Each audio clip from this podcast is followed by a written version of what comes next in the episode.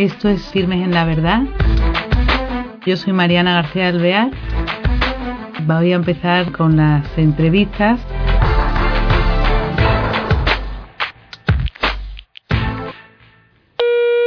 Bienvenidos a otro nuevo programa de Firmes en la Verdad. Hoy eh, tenemos con nosotros a Iván de Vargas, es periodista, quizá conocido por los que han visto otros programas, y eh, vamos a continuar con el tema de cristianos perseguidos, pero eh, viendo en concreto hoy la India. Queremos ver la realidad eh, de la India actual, cómo son las vivencias de estos cristianos, cuáles son sus problemas, geográficamente dónde se van a situar y el tanto por ciento de los que practican, en fin, un recorrido por su historia de hoy y su sufrimiento para así darnos cuenta y de su realidad y de su sufrimiento. Eh, Iván, ¿qué tal? Me alegro de saludarte de nuevo. Muy bien, muchísimas gracias Mariana por volverme a invitar a Firmes en la Verdad, a este programa del Hogar de la Madre. Es un placer volver a estar contigo y también con las personas, con los oyentes, con los espectadores, con todas las personas que nos siguen. Y bueno, pues sí, efectivamente, vamos a intentar acercarnos a la realidad de estos países, eh, países en los que se da persecución religiosa o en el que hay una falta de libertad religiosa grande, digamos, ¿no? Entonces vamos a empezar eh, por la India, si te parece. ¿Eh? nos sitúas esta esta inexistencia de libertad religiosa es en todo el país de la India o dónde es a ver eh, cuando hablamos de la India estamos hablando de un de casi de un subcontinente, de un país gigantesco, ¿no? Eh, hay que decir que la India tiene más de 1.200 millones de habitantes. Imagínate, ¿no? Estamos hablando de un país con una superficie que supera los 3 millones de kilómetros cuadrados. No sé si la gente se hace una idea. Estamos hablando de un país inmenso, gigantesco, un subcontinente, ¿no? Eh, bueno, claro, en este país que está dividido en distintos estados, bueno, pues la religión mayoritaria es eh, la religión hindú, ¿no? Casi el 80% de la población es hindú y bueno, hay otras confesiones religiosas, hay otras creencias, ¿no? El, el cristianismo supone solo un 2,5%. Los católicos en la India son alrededor del 0,8%. Luego los protestantes son bastante eh, un poquito más, o sea, estamos hablando de eh, un 1,5% aproximadamente, y luego los ortodoxos son solo el 0,2%, en total un 2,5%. También hay otras religiones, ¿no? Como decíamos, los budistas no llegan al 1%, los judíos son solo el 0,1%, los musulmanes son muchos más, ¿eh? los musulmanes son casi el 15% de la población total. ¿Y están dispersos por, todo el país todas estos las religiones de las que estás hablando? Pues mira, eh, como decía, la mayor parte de, la población de la India profesa el hinduismo. Eh, los, los, musulmanes, por ejemplo, se encuentran mayoritariamente en eh, Jammu, en Kashmira, que son estados eh, de la India, ¿no? Luego eh, también tenemos en, bueno, la zona occidental, en Bengala occidental, eh, eh, se, encuentran muchos, muchos musulmanes, ¿no? También en una zona en la que hay muchos cristianos, que es Kerala, que es el sur del país. bueno, en esta zona el cristianismo es el credo mayoritario. En Kerala, en el sur de la India, se dice que eh, bueno, son cristianos antiguos. ¿Qué quiere decir eh, que son cristianos antiguos? Que su evangelización la llevó a cabo, eh, bueno, pues mm, fue una evangelización casi apostólica, para que nos entendamos, ¿no? O sea, de los primeros siglos de cristianismo. Tenemos cristianos también en, Goa. Goa es una zona que sonará a la gente porque fue evangelizada por, por misioneros jesuitas. Y luego, mm, bueno, eh, esto digamos, eh, zonas que han sido evangelizadas. Se está dando un fenómeno muy interesante y es el de las conversiones. Entonces, en, la zona donde está habiendo mayores conversiones es en el estado de Orissa. Orissa está en, el, en, la costa este de la India, en la bahía de Bengala. Bueno, quien, quien ha leído un poco y ha oído hablar de, de Sandokan, le sonará lo de la bahía de Bengala, ¿verdad? Entonces, bueno, en esta zona, en, la bahía de Bengala, en el estado de Orissa, hay hindús que se han convertido al cristianismo y también eh, bueno, adivasis. los adivasis son los habitantes del lugar, son personas que llevan eh, en este lugar desde, desde siempre. Y los adivasis tienen una religión animista, es decir, que bueno, veneran eh, a, Dios en las cosas, en, los árboles, en la, en la naturaleza. Y bueno, estas personas han descubierto el amor de Dios y se están produciendo grandes conversiones en esta zona, ¿no? que además es donde se está produciendo también la persecución religiosa. Una persecución religiosa que tiene, tiene que ver con, con el nacionalismo, con, cuando, cuando hablamos de religión eh, y cuando hablamos de persecución religiosa, eh, son distintos los motivos. ¿no? Podemos hablar de una persecución eh, por cuestiones políticas, por, el, por, por intereses políticos, eh, por el poder, por el, por el dinero. Esto es lo que, lo que provoca esa persecución. Y bueno, en el caso, en el caso del el estado de Orissa, eso es lo que ha pasado. En, en, Orissa el problema fundamental es el siguiente. Eh, hay nacionalistas eh, que propugnan una ideología que es el hindutva. El hindutva lo que dice es que tiene que haber en la India una única religión, una única lengua, eh, una única cultura, es decir, eh, la religión es la religión hindú, el, idioma es el hindi y eh, bueno, pues tienen que tienen que gobernar pues esto. El partido este nacionalista quiere que, que, la cultura sea también la, hindú no aunque hemos visto que en este país inmenso gigantesco en este subcontinente las realidades son muchísimas, o sea, porque eh, no hay un único idioma, no hay una única religión, eh, eh, hablan muchísimos dialectos, ¿no? entonces, bueno, esta gente que propugna el hindutva, este nacionalismo en la India, pues son los que, lo que están persiguiendo a, a los cristianos, a los, a los cristianos nuevos, a los conversos. ¿Y el motivo cuál es? El motivo es que esta gente ha descubierto que tiene, eh, al descubrir el amor de Dios, que Dios les ama como son, que tienen, que están dotados de dignidad, pues eh, progresan.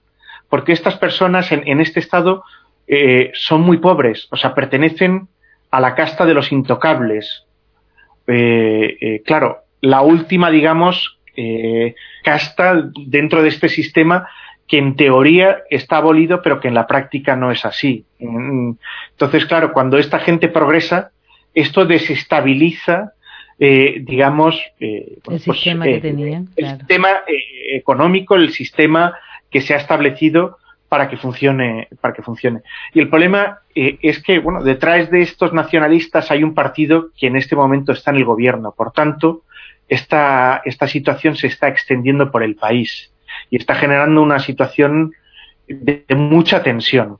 Los cristianos están encontrándose con muchísimas, muchísimas dificultades. Cuando una persona se quiere convertir, por ejemplo, eh, eh, tiene que hacer una declaración jurada, eh, tiene que ir ante un juez y declarar que quiere, bueno, pues dejar de ser hindú y para convertirse al cristianismo. Y hasta que no tiene este documento firmado por un juez, no se puede bautizar. Es una situación realmente, realmente complicada, ¿no? Aunque sea un número tan pequeño, porque un número tan pequeño tú dices, bueno, eso no les va a alterar casi, no sé a qué temen, ¿no? No es tanto, ¿por qué les eh, temen tanto?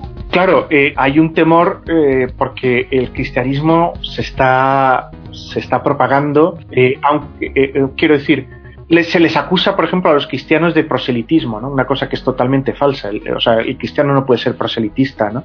O sea, el cristianismo es una propuesta, eh, eh, pero nunca, nunca se va, digamos, bautizando a la fuerza, ¿no? todo lo contrario, ¿no? O sea, eh, la gente se siente atraída por el testimonio de, de, los cristianos, ¿no? Gente que es auténticamente feliz, ¿no? Que ha descubierto, bueno, el motivo de la felicidad verdadera y esto, esto es arrollador, ¿no? Eh, eh, se contagia, la felicidad verdadera se contagia y, todo el mundo se pregunta, ¿no? O sea, ¿por qué son tan felices? Yo quiero ser como ellos, ¿no? ¿Qué es lo que, qué es lo que subyace detrás de esa felicidad? Claro, eh, eh, bueno, pues eh, por eso, por, eso temen, ¿no? temen que se propague el cristianismo y, bueno, que puedan perder, digamos, ese estatus que han alcanzado, que se pueda tambalear la economía. Claro, la India es un país de muchísimos contrastes, ¿no? Encontramos a las personas más ricas en absoluto del mundo. O sea, hay en poquísimas manos está casi muchísima muchísima riqueza tenemos también, eh, bueno, la mayor pobreza se encuentra allí, ¿no? También. Porque eh, estos, por ejemplo, los cristianos perseguidos, tú cuando hablas de, de cristianos perseguidos en la India, a lo que los cristianos de Occidente ayudamos, ¿a quiénes ayudamos en concreto? ¿De Orisa o de, de qué partes de la India en concreto? los ataques se produjeron, en, las primeras oleadas de violencia y de ataques se produjo en el estado de Orisa en el 2007. Eh, por ejemplo, que no te que no que no te pega nada en la India, ¿eh? que parecen tan pacíficos que exista esta violencia. Es como si fuera contradictorio por lo que siempre hemos entendido, ¿no? Del indio, que parece un pueblo tan pacífico, tan respetuoso, ¿no? A ver. Esto es, esta es la, la, eh, la, impresión que tiene la gente, efectivamente, y es lo que llama mucho la atención, ¿no? O sea, la, la India moderna de Gandhi, de la no violencia, de la que está recogida en la Constitución, sin embargo, bueno, pues nos encontramos con, con nacionalistas que propugnan una ideología eh, basada en el odio, en, en, en, en la violencia, y, realmente, bueno, como decía, en el 2007 se produjo una oleada de violencia ante, eh, bueno, totalmente impune.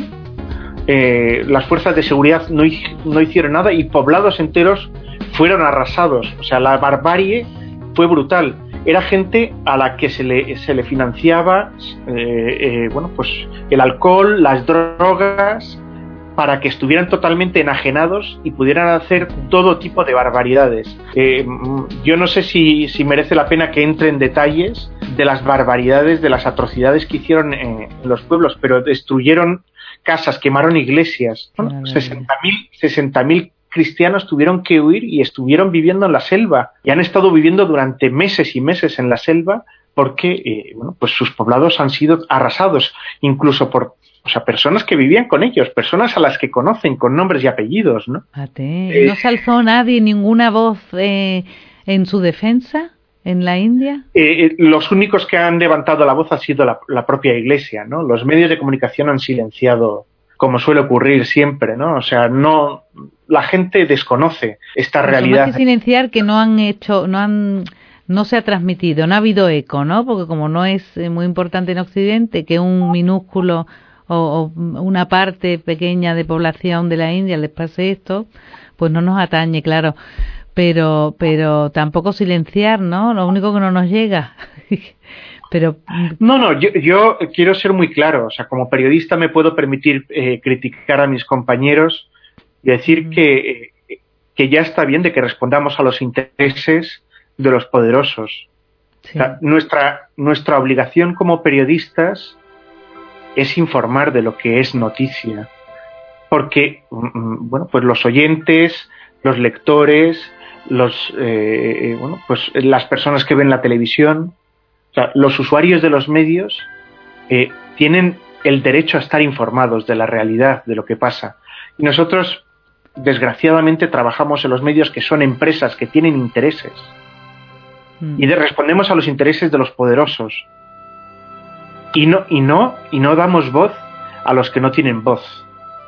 Eh, y, ya está bien, ya está bien, ¿no? Diga, tenemos que decir, o sea, tenemos la obligación de decir la verdad y de denunciar cuando se atacan los derechos humanos, cuando, se ataca la libertad. Claro que yo creo que en la India todavía ahí sí que será silenciado, ¿no? Ahí temerán, ¿no? Eh, estará el, se encuentran al Estado enfrente, ¿no? Los medios de comunicación, los periodistas, ahí te peligrarán a lo mejor si dicen la verdad o si eh, mueven estos estas masacres que están teniendo lugar, ¿no? Ahí pero, peligrarán. Bueno, eh, eh, sí, pero quiero decir, ser periodista es un compromiso y es una responsabilidad. Los periodistas tenemos un compromiso y una responsabilidad social. o sea, nosotros somos privilegiados porque tenemos acceso a la información, estamos en contacto con lo que pasa y tenemos que esa responsabilidad social que consiste en responder al derecho que la gente tiene a, estar informada. Y bueno, quiero decir, en, en, el ejercicio de nuestra profesión corremos riesgos, pero es que ser periodista es una vocación.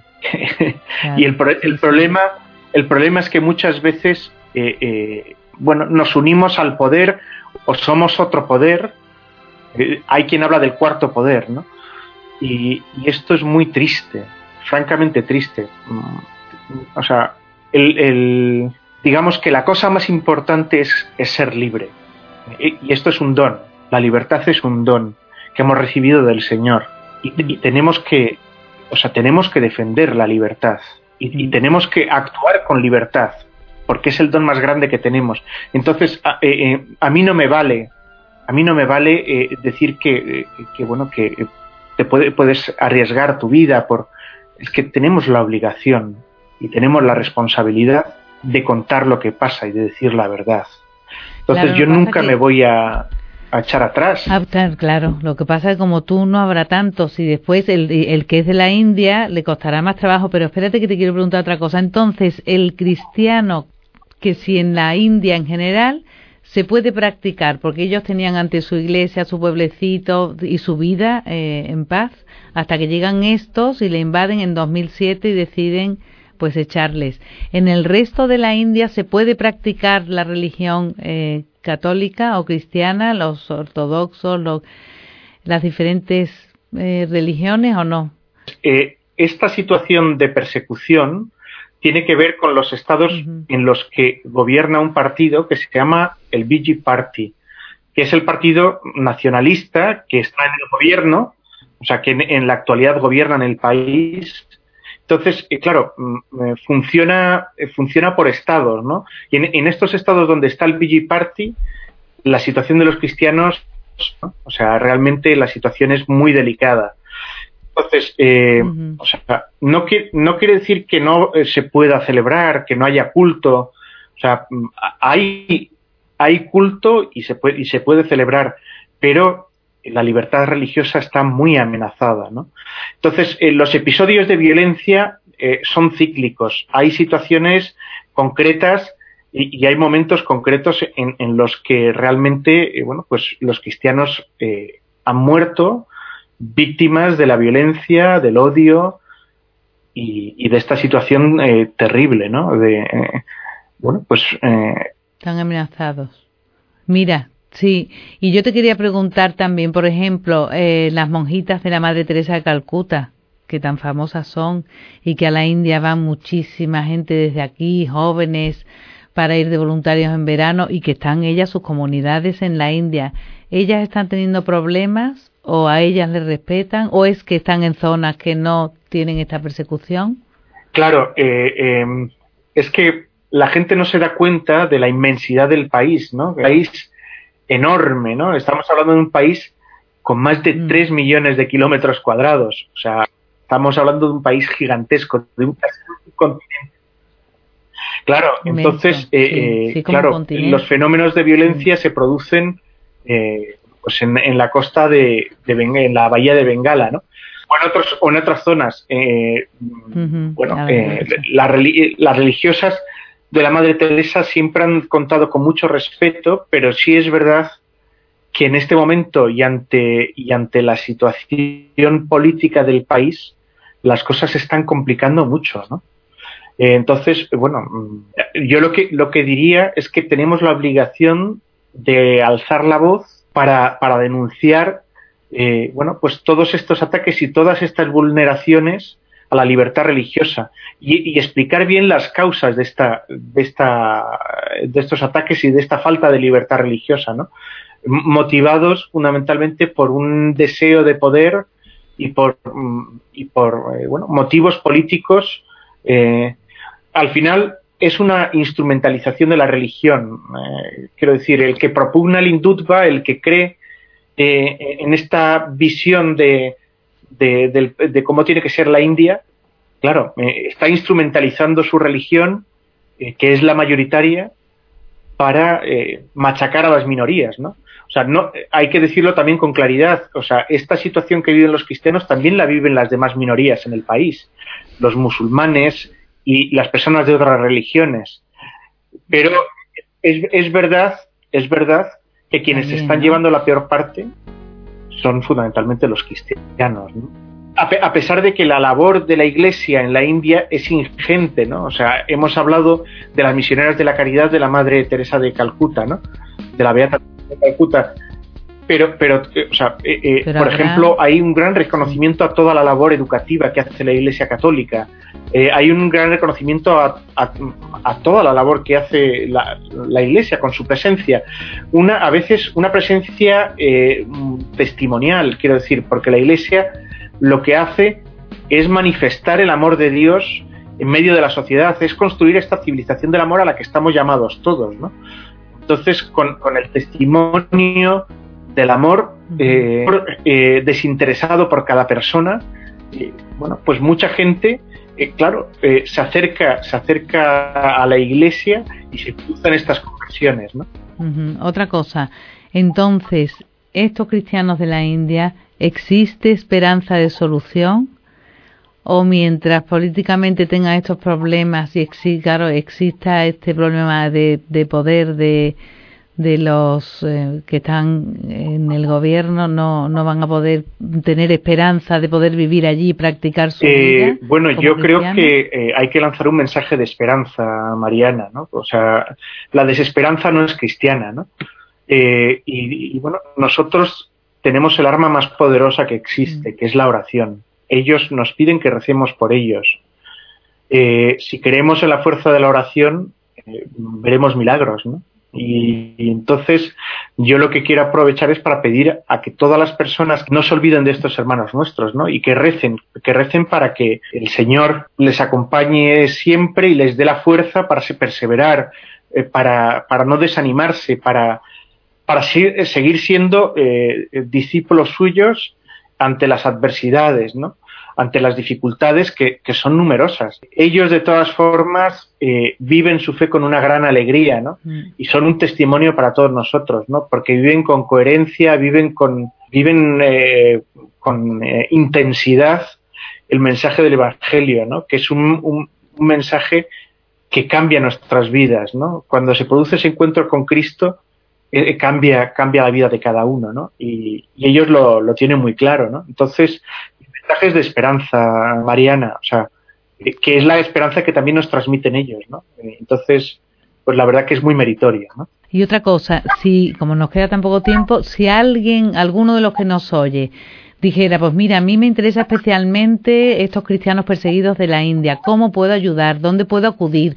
O a lo mejor quiero ir, si tengo tiempo, y contactar con ellos. ¿Cómo se hace? ¿Dónde pueden acudir? La Iglesia tiene distintas organizaciones que se dedican a ayudar. Ahora me viene, por ejemplo, a la cabeza una, ¿no? que además tiene una sensibilidad especial por estos hermanos nuestros que sufren y están perseguidos. Es una fundación de la Santa Sede que se llama Ayuda a la Iglesia Necesitada. ¿no? Ellos están haciendo muchísimas cosas por estos hermanos nuestros, yo les diría que buscaran en Internet Ayuda a la Iglesia Necesitada. Es una organización internacional, una fundación seria de la Santa Sede que hace mucho bien. Yo, yo les diría, eh, sobre todo también, o sea, que los que no se puedan trasladar o que los que no puedan eh, pues que recemos, que recemos por estos hermanos nuestros, que es lo que siempre nos piden. Muy bien. Pues Iván, te dejamos y te, bueno, ya te llamaremos para el próximo programa. Muchísimas gracias. ¿eh? A vosotros por dejarme estar con vosotros y compartir este rato. Muy bien. Pues nada, queridos oyentes, eh, nos despedimos de Iván, pero bueno, ya va a ser como un amigo asiduo porque estos programas que nos interesan tanto y que nos invitan a rezar, como Iván nos ha dicho, que en la oración siempre hace falta ese apoyo nuestro pues para eso existe la comunión de los santos, ¿verdad? Que sientan nuestra fuerza porque ellos lo necesitan y todo el faro, como nos decía el otro día en el otro programa, que, veamos el faro que ellos nos están dando, el, esa luz a nuestra fe, de esa fe fuerte, vivida intensamente por ellos. Hasta el próximo programa. Gracias.